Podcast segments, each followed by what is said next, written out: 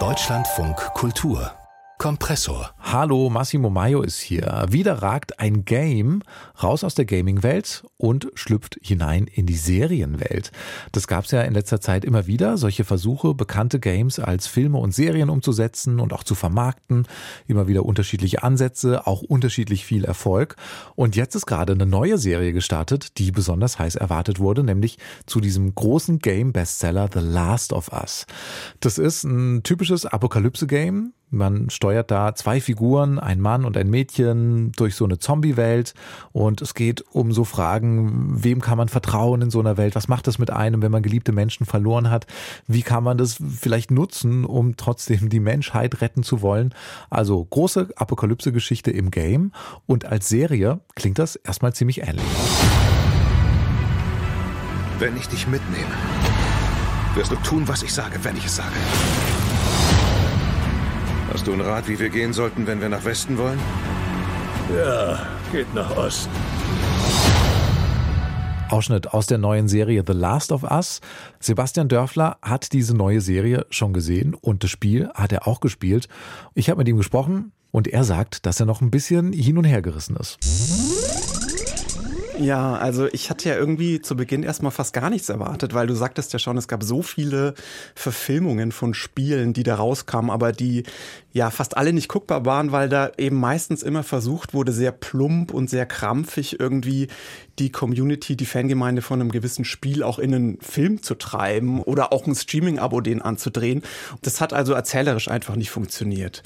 The Last of Us hat jetzt schon groß angekündigt, da irgendwas anderes machen zu wollen. Deswegen war ich schon mhm. gespannt. Vor allem auch deswegen, weil mich das Spiel ziemlich bewegt hat damals. Also man war da am Schluss, vor allem im zweiten Teil, gefangen in so einer ganz krassen Gewaltspirale, aus der es eigentlich kein Entkommen gab. Und äh, das hat beim Spielen schon fast emotional wehgetan. Ob das im Guten oder im Schlechten jetzt war, sei mal dahingestellt. Aber ich hatte schon Erwartungen und ich würde aber sagen, die sind nur zur Hälfte hier eingelöst worden. Ich glaube, wir müssen da mal ein bisschen einsteigen in diese Welt für alle, die es nicht kennen. Ich kenne zum Beispiel auch nicht The Last of Us. Um was geht's da? Also im Grunde ist das so eine klassische Postapokalypse. Wir sind da im Jahr 2023, also genau jetzt, und die Welt liegt in Trümmern, speziell die USA, da spielt auch die Serie. Und man sieht dann so langsam in Flashbacks, was eigentlich passiert ist vor 20 Jahren. Und zwar kam da so ein seltsamer Virus auf, Chaos brach aus, man sieht quasi, wie das Militär der verschiedene Ortschaften evakuieren will. Leute sind auf der Flucht und wir sind bei dem Vater Joel, der eben mit seiner Tochter Sarah versucht zu fliehen. So, und auf der Flucht wird aber Sarah von der Armee erschossen, weil der Soldat eben denkt, dass sie infiziert sei. Und das ist eben so ein bisschen der Kern. Es stellt sich dann noch heraus, dass eben ein böser Pilz mit seinen Sporen die ganzen Menschen von innen her auffrisst in diesem Szenario und quasi die Kontrolle über die übernimmt so zombieartige Wesen aus denen macht. So. Mhm. Und die Regierung zerbombt dann einfach großflächig ganze Städte, weil sie eben hofft, das irgendwie aufzuhalten. Das funktioniert aber ja nur so semi. Und das ist die Vorgeschichte. Und dann sind wir eben wieder im Jetzt. Wir sind wieder bei Joel. Das ist mittlerweile ein ja traumatisierter Mann. Also also man sieht schon, dass er gebrochen ist. Er ist Schmuggler und Tagelöhner und arbeitet jetzt gerade da in so einer Art Militärdiktatur, die sich eben gebildet hat. Und dieser Joel soll eben dann später eine andere Teenagerin, ein anderes Mädchen, nämlich Ellie, zu einer Klinik eskortieren. Weil, und das ist das Ding, Ellie ist immun gegen den Pilz und vielleicht kann man ja mit ihrer Hilfe einen Impfstoff entwickeln und die Menschheit retten. Das ist zumindest die Hoffnung. Okay. Klingt äh, nach der Story natürlich auch mit vielen Bezügen. Irgendwie kann ich mir vorstellen, warum man da jetzt auch entscheidet, in unserer Corona-Zeit da so einen großen Film zuzumachen, weil wir natürlich da alle irgendwie was mit anfangen können. Und klingt auch ein bisschen wie so eine Geschichte, die auch als Serie ich mir sofort vorstellen kann. Ist es denn genau das Gleiche, was in der Serie erzählt wird, wie das, was du jetzt aus dem Game erzählt hast? Ja, also im Grunde ist das ziemlich genau das Gleiche. Das Spiel war ja schon immer so ein halber Film, auch mit viel Zwischensequenzen und viel ja, Narration. Und jetzt hat eben der, der Macher Neil Druckmann zusammen zusammen diese Serie geschrieben mit Craig Mazin, der bei HBO zuvor Tschernobyl gemacht hat, also auch eine sehr gute Serie. Und die zwei haben also das Material aus dem ersten Spiel fast eins zu eins umgesetzt. Teils ähnliche Einstellungen, teils ähnliche Dialoge. Und ich habe auch noch mal kurz nachgeschaut. Also die ersten anderthalb Stunden vom mhm. Pilotfilm, die spiegeln ungefähr auch die ersten anderthalb Stunden des Spiels wieder. Also das ist schon relativ eins zu eins wiedergegeben. Und im Spiel scheint es ja auch ganz gut zu funktionieren, ne? Das haben ja unglaublich viele Leute gespielt, aber ich frage mich, ob das auch ohne Game-Ebene funktioniert. Also was ist zum Beispiel mit diesen Hauptfiguren Joel und Ellie, die du genannt hast? Kommt man denen nah? Geht es gut auf? Also langsam. Also das äh, dauert alles ein bisschen. Joel wird gespielt von Pedro Pascal. Den kennt man ja vielleicht noch aus der Star Wars-Serie The Mandalorian, wer das gesehen hat. Und da war er ja in so einer ganz ähnlichen Rolle. Und zwar war er da so ein wortkarger Kopfgeldjäger, der auch auf einmal so einen Ersatzvater spielen musste und auf diesen kleinen süßen äh, Baby Yoda aufpassen musste. So, und in The Last of Us sieht man ihn jetzt auf einmal nochmal. Und ja, so eine Art widerwilliger Beschützer von so einem kleineren Wesen ist, nämlich von Ellie in diesem Fall. Und ich habe aber, muss ich sagen, zu Beginn wirklich äh, diesen süßen kleinen Baby Yoda auch so ein bisschen vermisst. Mhm. Und zwar lag das einfach daran, weil man eben Joel und Ellie am Anfang nicht so recht nahe kam. Ich konnte da nicht so recht andocken, obwohl ich ja die Backstory schon mhm. kenne.